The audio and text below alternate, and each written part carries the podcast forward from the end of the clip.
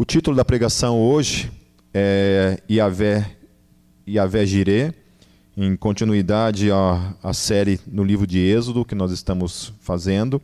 Hoje eu vou abordar dois capítulos, que é o Êxodo capítulo 15 e o capítulo 16. Então deixem suas Bíblias abertas no capítulo 15. E, como de costume, nós vamos lendo versículo por versículo e expondo, comentando aquilo que é revelado por meio da palavra de Deus. Amém? Antes de tudo, vamos orar mais uma vez. Senhor Deus, nós clamamos pelo teu espírito falando ao nosso coração nesse momento. Venha falar com cada um de nós, Senhor, por meio da tua palavra.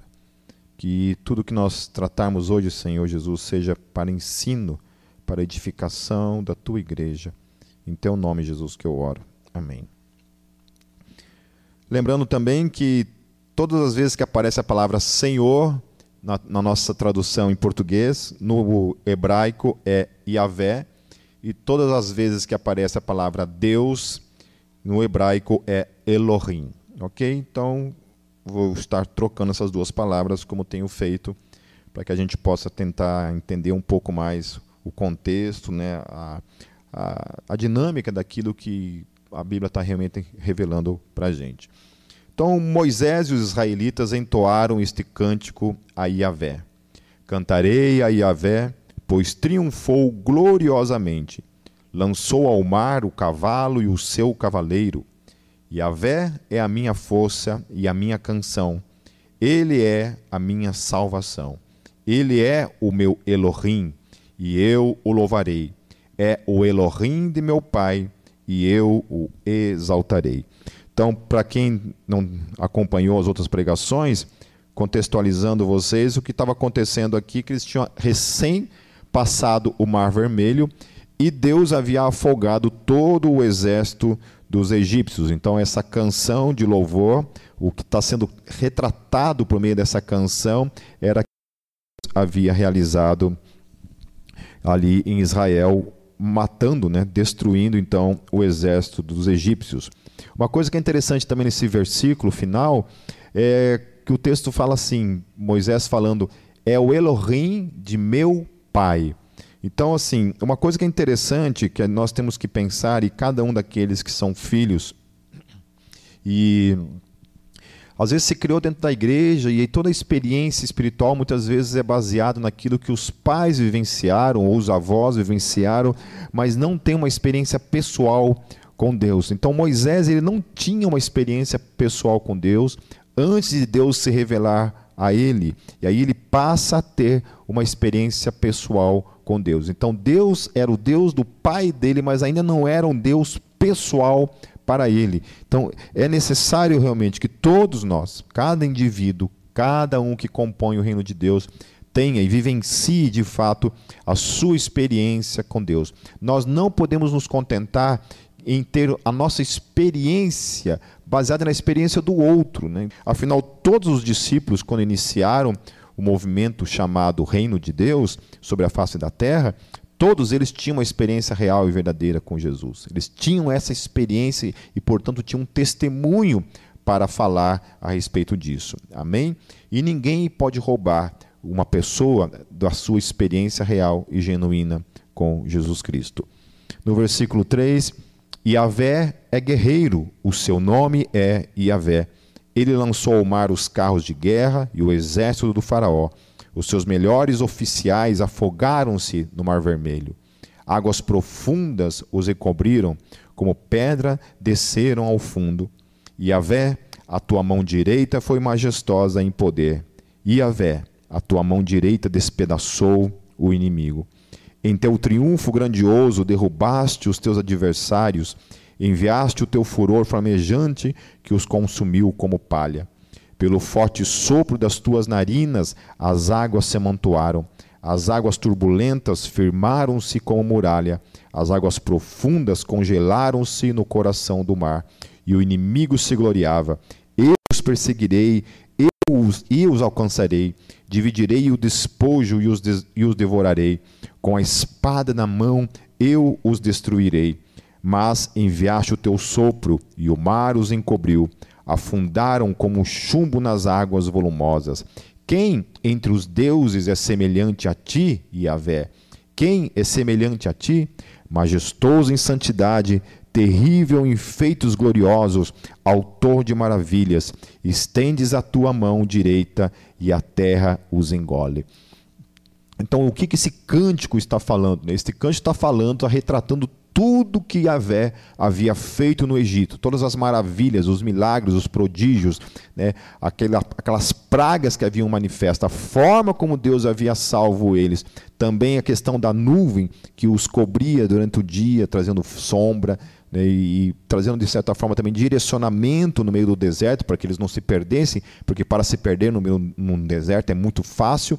Então aquela nuvem servia de guia e proteção ao mesmo tempo do calor do sol. E durante a noite havia aquela labareda de fogo que também os direcionava durante a noite no escuro no deserto. Versículo 13: Com o teu amor conduz, conduzes o povo que resgataste com a tua força tu levas a tua santa habitação. Então eu estava falando sobre isso, né? Que quem é este Iavé entre os deuses? Né? De que Deus ele está se referindo então? Ele está se referindo aos deuses do Egito. Né? Então Deus havia vencido aqueles deuses, Deus havia manifestado as suas maravilhas ali por meio daquelas pragas, né? havia tirado eles por meio do Mar Vermelho, depois pegou e cobriu todo aquele exército inimigo, e aí nós temos isso. A partir do versículo 13, queridos, com o teu amor conduzes o povo que resgataste, com a tua força tu o levas à tua santa habitação que a gente precisa entender que é importante observar que Deus, o Deus que a Bíblia revela, é um Deus que ama os seus eleitos, que se revela aos seus eleitos, que conduz os seus eleitos, certo? O Deus havia escolhido Israel. Israel era um povo tão pecador como qualquer outro, mas Deus amou Israel e Deus estava conduzindo esse povo para a sua habitação, para a sua santa habitação. Porém, muita gente pega e ignora o outro lado da questão em Deus, que é a questão do juízo. Então, nesse texto, é um texto muito que deixa muito claro assim, um Deus que ama, sem sombra de dúvida, ama. Sem sombra de dúvida, ele ama o seu povo, conduz o seu povo. Porém, o outro lado também, Deus manifesta a sua ira sobre o Egito. Manifesta sua ira, trazendo juízo sobre o Egito por todos os seus pecados que lhe havia feito, enquanto que para com Israel Deus age com graça e misericórdia e tira esse povo de lá, porque Deus era o rei e o, e o Deus desse povo. Então, a gente muitas vezes tem um conceito que, principalmente nos dias de hoje, de olhar somente então Deus como um Deus de amor e não olharmos Deus como um Deus de, de juízo. Né? E eu creio que ainda nos dias de hoje, o mesmo Deus em Cristo Jesus que ama é um Deus que também continua a trazer juízo sobre a terra. De que forma, né? Não sei. Então, muitas vezes a gente olha assim certas catástrofes, certas coisas naturais acontecendo e a gente não entende isso como Deus, como a mão de Deus. Eu não estou dizendo que toda catástrofe é a mão de Deus e que tudo isso é a mão de Deus, mas nós não podemos descartar que muitas vezes também é a mão de Deus trazendo juízo sobre a terra. Versículo 14: As nações ouvem e estremecem, angústia se apodera do povo da Filistia os chefes de Edom ficam aterrorizados, os poderosos de Moabe são tomados de tremor, o povo de Canaã esmorece. Então é isso. É um Deus que ama ao mesmo tempo que traz terror sobre as outras nações que não são, que não fazem parte de Israel. Todas essas nações ficam estremecidas por causa desse Deus todo-poderoso. E o grande problema hoje é que ninguém mais tem medo de Deus, né? As pessoas não têm medo de Deus. Eu estava compartilhando hoje na minha casa com o pessoal, falando de, é, de, uma, de um amigo que conhece um pastor de uma denominação lá no Rio de Janeiro, que o pastor é ateu. O pastor não crê em Deus, ele não acredita em Deus, mas ele é o pastor da igreja. Obviamente que a igreja não conhece, né, não sabe disso. Né, ele sabe porque ele é amigo, né, amigo próximo do cara, e o cara confessou isso para ele: não, eu sou ateu, não acredito em Deus. E o cara vai lá e prega todo domingo lá, tal, faz o papel dele, né? Ele sabe o que tem, o que, tem que fazer, ele sabe o que tem que falar, paga o salário dele, tá tudo certinho. Né? E a gente comentou isso, né? Como que as pessoas não têm temor a Deus, não têm medo de Deus. Não, muita gente está por aí e não tem medo de Deus, né? se perdeu o temor a Deus. Né? Antes a gente tinha temor a Deus né? e hoje se perdeu o temor a Deus. Essas nações, então, o texto está falando isso, que elas estremecem com a revelação de Deus. Então, muitas vezes, esses tipos de coisas que acontecem no mundo, que tem acontecido hoje, por exemplo, essa pandemia, a gente tem visto o que? Isso atingindo muita gente, muita gente com temor, com medo né, da morte, que pode ser uma possibilidade, né, ainda que agora a gente está mais psicoadaptado a tudo isso, mas quando começou essa pandemia, eu vi muita gente né, com medo, é, com tremor, aterrorizado com tudo isso, no que poderia, poderia vir né? Até olhavam para isso como uma questão meio que apocalíptica. Né? E, e aí se voltou para Deus. Então é importante também a gente olhar para isso e que olhar para esses momentos como um resgate também na nossa vida de temor a Deus, de tremor a Deus, porque nós temos que realmente ter por Deus, amor por Deus, amar a Deus, receber o amor de Deus, mas também temos que ter sempre do nosso lado, caminhando juntamente com essa consciência do amor, do amor de Deus ou do amor a Deus, essa consciência de ter tremor, temor a Deus. Amém, queridos? Terror e medo caem sobre eles. Pelo poder do teu braço ficam paralisados como pedra, até que passe o teu povo, ó Yahvé, até que passe o povo que tu compraste. Amém? Tu o farás entrar e o plantarás no monte da tua herança, no lugar, ó Yahvé, que fizeste para a tua habitação, no santuário, ó Yahvé, que as tuas mãos estabeleceram. Yahvé reinará eternamente. Quando os cavalos, os carros de guerra e os cavaleiros do Faraó entraram no mar, Yahvé fez que as águas do mar se voltassem sobre eles. Mas os israelitas atravessaram o mar, pisando em terra seca. Então Miriam, a profetisa, irmã de Arão, pegou um tamborim e todas as mulheres a seguiram, tocando tamborins e dançando. E Miriam lhes respondia, cantando: Cantem a Yahvé, pois triunfou gloriosamente, lançou ao mar o cavalo e o seu cavaleiro. Depois Moisés conduziu Israel desde o Mar Vermelho até o deserto de Sur. Durante três dias caminharam no deserto sem encontrar água. Então chegaram a Mara, mas não puderam beber das águas de lá, porque eram amargas. E esta é a razão porque o lugar chama-se Mara.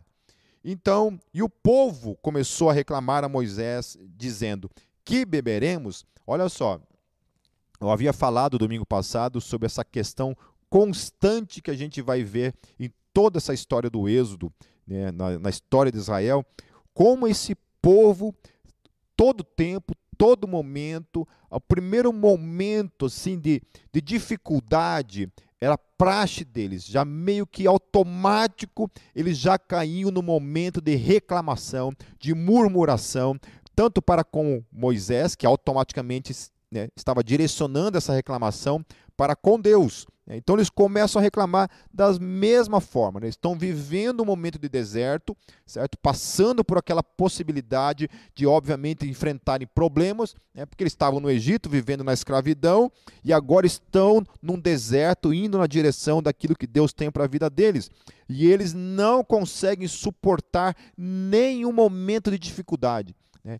Muitas vezes a gente vê isso, que tem gente que prefere ficar na vida de pecado, entregue ao diabo, entregue aos seus desejos, a uma vida de vícios, né? tanto na sexualidade, nas drogas e tudo mais, ou às vezes um cara que também fica viciado somente, somente no trabalho e tudo mais, né? Esse tipo de coisa. O cara prefere viver isso daqui, uma vida sem Deus, uma vida vazia na escravidão, do que viver uma vida na dificuldade, mas com Deus ainda que seja na dificuldade, com Deus. E eu não consigo compreender gente que prefere esse lado aqui. Né? Esse lado de viver sem Deus, ainda que desfrutando dos prazeres desse mundo, de tudo mais, né? de coisas vazias, mas não consegue caminhar com Deus por meio do deserto. Né? A primeira dificuldade cai nesse, nessa, nessa questão de já começar a reclamar e começar a murmurar. Então Moisés chamou a Yahvé ele clamou a Yahvé, e este lhe indicou um arbusto. Ele o lançou na água, e essa se tornou boa. Em Mara, e a lhes deu leis e ordenanças e os colocou à prova. Eu acho tremendo isso em Deus, né? Que Deus sabia exatamente, né? Ele havia criado aquilo. Tinham águas ali amargas, águas que não podiam ser bebidas.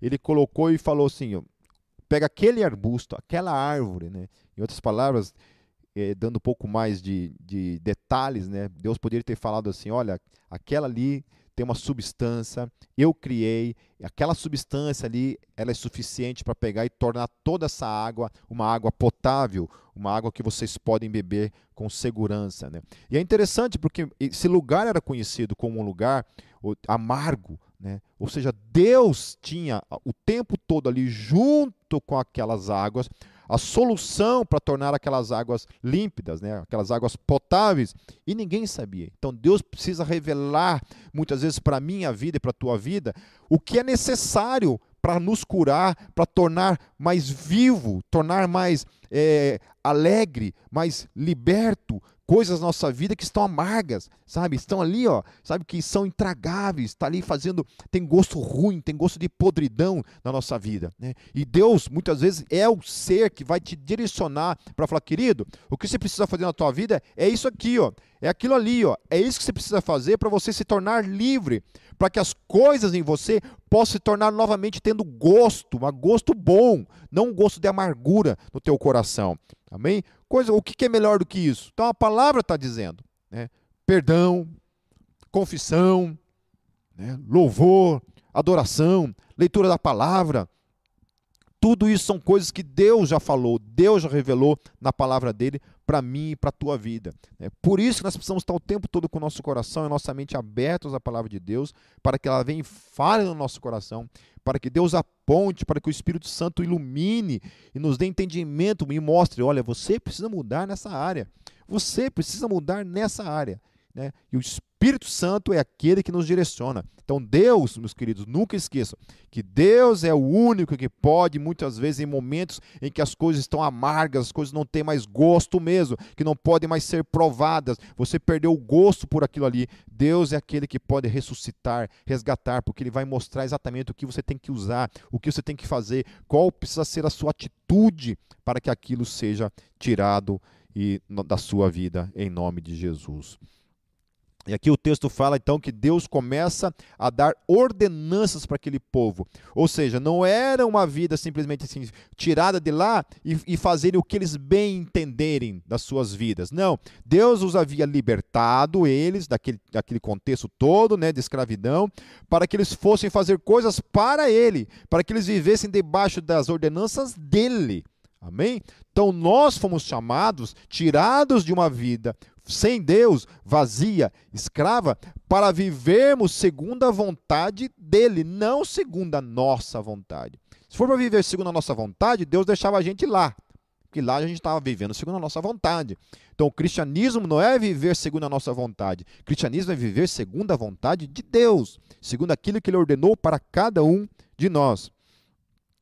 Então Yahvé lhes deu leis e ordenanças e os colocou à prova, dizendo-lhes: se vocês derem atenção a Yahvé, ao seu Elohim, e fizerem o que ele aprova, se derem ouvidos aos seus mandamentos e obedecerem a todos os seus decretos, não trarei sobre vocês nenhuma das doenças que eu trouxe sobre os egípcios, pois eu sou Yahvé que os cura. Agora, é interessante a gente observar é, que o texto está falando assim: ó, se vocês derem ouvidos, ou seja, se vocês ouvirem o que eu tenho para falar, né? dar ouvido a isso, olha, inclinar os seus ouvidos, prestarem atenção, estarem de, realmente atentos ao que eu estou falando, interessados no que eu tenho para falar para vocês. Porque tem muita gente, meus queridos, que olha, não tem interesse em saber a vontade de Deus, não está interessado em saber o que Deus quer para a sua vida, não quer saber do que Deus tem para dizer ou deixar de falar, qual é a vontade de Deus, só pensa nele. A vida dele é ele. Ele é cristão, ele vai na igreja, mas durante a semana inteira ele vive para ele, é só ele, ele, ele, ele, ele, ele, ele. Ele não se preocupa com a vontade de Deus, não tem nem interesse em ouvir o que Deus tem para ele. Né? Ao invés de todos os dias dizer para Deus: Deus, eis-me aqui, fale comigo, qual é a tua vontade? O que o Senhor quer fazer na minha vida durante essa semana, durante esse dia? Fale, Senhor, me use, Senhor. aonde for, fale comigo. Então a primeira coisa que o texto está falando é: se vocês derem ouvido. E a outra coisa é que depois que deu ouvido e Deus revelou, é obede obedecer. É viver uma vida de obediência ao que Deus ordenou para mim e para você. Amém? Então não é só ouvir, não é só saber da vontade de Deus e não fazer nada a respeito da vontade de Deus para mim e para a tua vida. É saber o que Deus fala, ouvir a vontade de Deus e agir em cima disso, fazer algo para isso, obedecer a Deus em nome de Jesus. Amém? E amém. Esse é o chamado de Deus para minha e para a tua vida. Então tem muita gente que primeiramente não está nem interessado no que Deus tem para falar. A segunda coisa, que ainda que sabe o que Deus disse, não vive uma vida de obediência. Amém? Então é necessário estar atento ao falar de Deus, se interessar pelas coisas de Deus. E seja qual for a vontade de Deus, meus queridos, obedecer.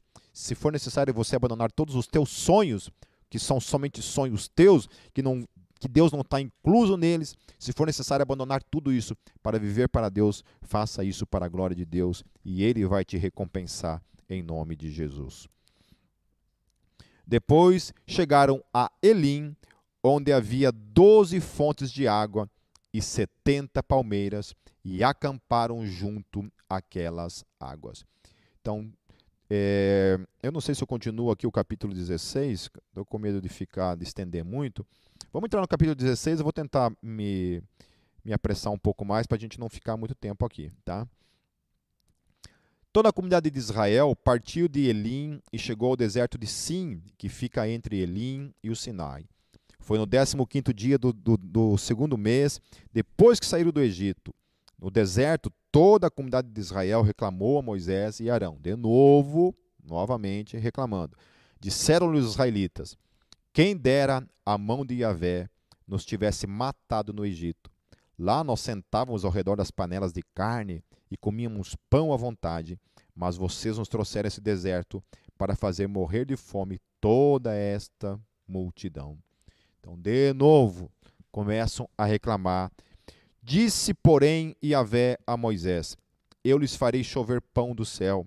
O povo sairá e recolherá diariamente a porção necessária para aquele dia. Eu acho interessante essas coisas em Deus, né? A, a longanimidade de Deus, né? a paciência de Deus para com esse povo que ele amava, a misericórdia de Deus para com esse povo que ele amava. Interessante isso, nós pensarmos, né? Esse povo está ali reclamando, né? Se fosse muitos de nós, teria feito o quê? Fulminado, né? Destruído, é, descido fogo do céu e consumido essas pessoas. Mas não, Deus ele ainda ouve tudo isso, aquele povo reclamando, aquele povo reclamão, e ele está ali, com graça e misericórdia e paciência. O povo sairá e recolherá diariamente a porção necessária para aquele dia. Com isso os porei à prova, para ver se seguem ou não as minhas instruções. No sexto dia trarão para ser preparado o dobro do que recolhem nos outros dias. Assim Moisés e Arão disseram a todos os israelitas: Ao entardecer, vocês saberão que foi Iavé quem os tirou do Egito. E amanhã cedo verão a glória de Iavé, porque Iavé ouviu a queixa de vocês contra ele. Quem somos nós para que vocês reclamem a nós? É, disse ainda Moisés: Iavé lhes dará carne para comer ao entardecer e pão à vontade pela manhã, porque ele ouviu as suas queixas contra ele. Quem somos nós? Vocês não estão reclamando de nós, mas de Iavé. Disse Moisés a Arão: Diga a toda a comunidade de Israel que se apresente a Iavé, pois ele ouviu as suas queixas. Enquanto Arão falava a toda a comunidade, todos olharam em direção ao deserto, e a glória de Iavé apareceu na nuvem. E Iavé disse a Moisés: Ouvi as queixas dos israelitas, Responda-lhes que ao pôr do sol vocês comerão carne, e ao amanhecer se fartarão de pão. Assim saberão que eu sou Iavé, seu Elohim.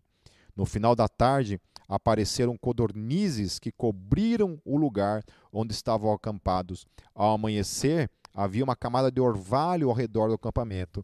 Depois que o orvalho secou, flocos finos semelhantes à geada estavam sobre a superfície do deserto.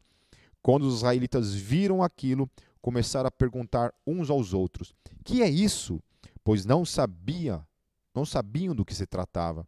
Disse-lhes Moisés: Este é o pão que Yahvé lhes deu para comer. Assim ordenou Yahvé: Cada chefe de, de família recolha o quanto precisar, um jarro para cada pessoa da sua tenda. Os israelitas fizeram como lhes fora dito. Alguns recolheram mais, outros menos. Quando, pediram, quando mediram com o jarro, que quem tinha recolhido muito não teve demais, e não faltou a quem tinha recolhido pouco. Cada um recolheu tanto quanto precisava. Ninguém deve guardar nada para a manhã seguinte, ordenou-lhes Moisés. Todavia, alguns deles não deram atenção a Moisés e guardaram um pouco até a manhã seguinte. Mas aquilo criou bicho e começou a cheirar mal. Por isso irou-se contra eles. É, é, uma coisa muito interessante isso, né? Que Deus estava trazendo provisão sobre pra, para com a vida deles e uns não entenderam, né? Que não, não era para guardar, é para que eles pegassem, colhessem somente o que eles eram suficiente para aquele dia. Não era para outro dia, era somente para aquele dia. É para eles viverem a, a dependência diária de Deus. Não era para se preocupar com outro dia, era somente aquele dia. Deus estava querendo dizer para eles assim: ó, confiem em mim cada dia da sua vida. Cada dia da sua vida, confie que eu vou sustentar vocês no deserto. Eu vou trazer todos os dias para vocês o alimento para vocês todos os dias. Amém. Por isso, a oração do Pai Nosso, né? Pai Nosso que está no céu. O pão nosso de cada dia nos dai hoje. É o pão nosso de cada dia.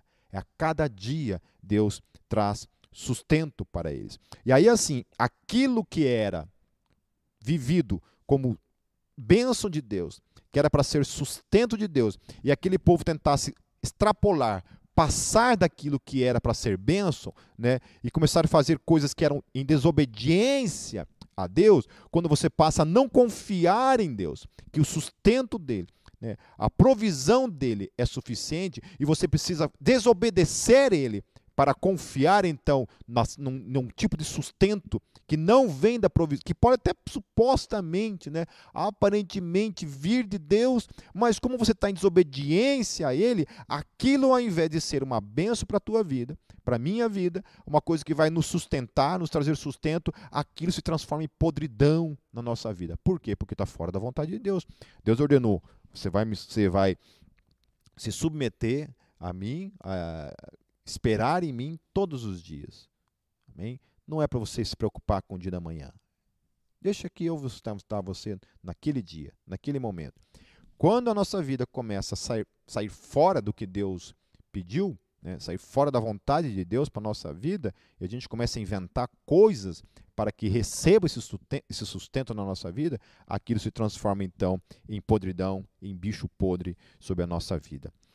Cada manhã Todos recolhiam quanto precisavam, pois quando o sol esquentava, aquilo se derretia. No sexto dia recolheram o dobro, dois jarros para cada pessoa, e os líderes da comunidade foram contar isso a Moisés, que lhes explicou: Foi isto que Yahvé ordenou. Amanhã será dia de descanso, sábado consagrado a Yahvé. Assem e cozinhem o que quiserem, guardem o que sobrar até a manhã seguinte. E eles o guardaram até a manhã seguinte, como Moisés tinha ordenado, e não cheirou mal, nem criou bicho. Comam-no hoje, disse Moisés, pois hoje é o sábado de Yahvé. Hoje vocês não o encontrarão no terreno.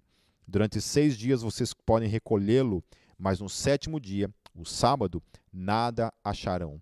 Apesar disso, Alguns deles saíam, saíram no sétimo dia para recolhê-lo, mas não encontraram nada. É impressionante, né?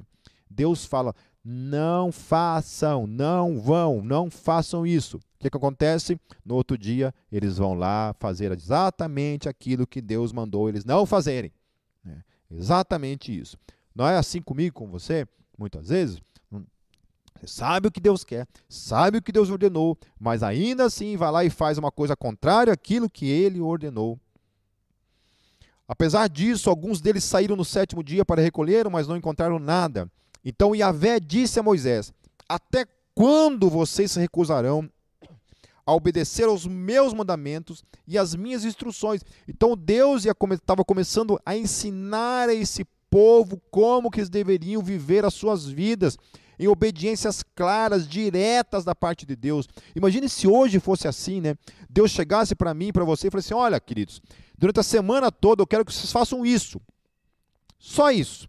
Vocês não precisam fazer mais nada. Só vão lá, eu vou trazer a comida na porta de vocês, a única tarefa de vocês é ir lá e pegar lá, né, nesse mercado ambulante, vocês vão pegar o que vai dar para aquele dia. Olha, hoje a gente precisa disso aqui, disso aqui, disso aqui, suficiente para tomar um café, almoçar e jantar. Pronto. Vai lá e pega só isso e leva para casa. Só isso. Deus falou para fazer isso. E eles veem o milagre acontecendo. Eles veem a provisão acontecendo, mas não é suficiente. Não é suficiente. Não consegue confiar na provisão de Deus. Conhece gente assim que não consegue confiar, não consegue descansar na provisão que vem da parte de Deus. Deus não vai deixar faltar nada, porque Ele é o teu sustento, é o meu sustento, é o nosso sustento. Quase encerrando, meus queridos.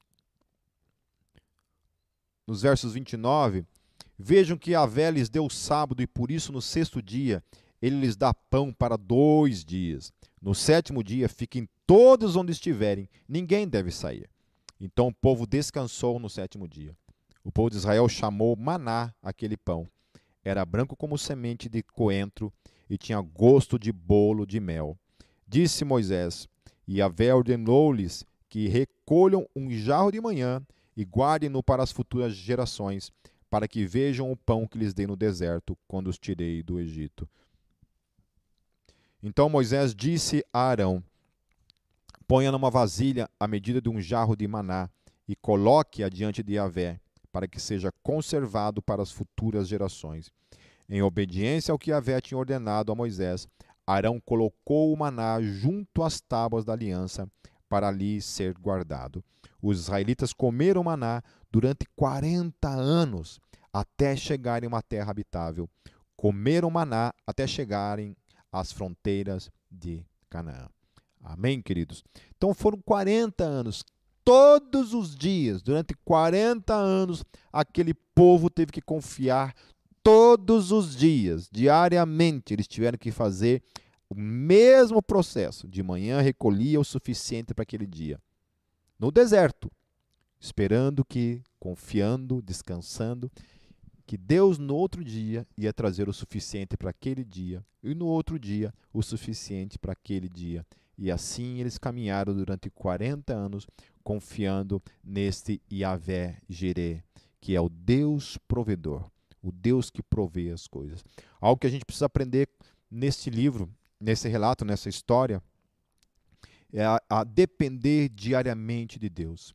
Essa oração do Pai Nosso para nós é, é, fundamental. O pão nosso de cada dia nos dai hoje. O pão nosso de cada dia nos dai hoje. Hoje. Por isso que é uma oração feita de dependência diária. Todos os dias. Deus está presente na vida dos seus eleitos, dos seus filhos amados dele, trazendo sustento diário sobre a minha vida e sobre a tua vida. Por isso nós temos que parar de reclamar e buscar ao Senhor. É, colocar diante dele as, as dificuldades. É. Eu tenho tantos testemunhos vividos na minha vida, queridos, de momentos assim de, de grande dificuldade mesmo, assim, financeira, passando por muita dificuldade de não realmente às vezes não ter em casa, de acabar a comida, de ter só em casa assim água e um pote de margarina em casa, até acabar a comida e querer bater um tipo de desespero, né? E eu chamar minha esposa para o quarto, falei, vamos orar, vamos orar. E dobrar o joelho e colocar em oração, falei, Deus, o Senhor é o nosso sustento. O Senhor sabe do que a gente precisa.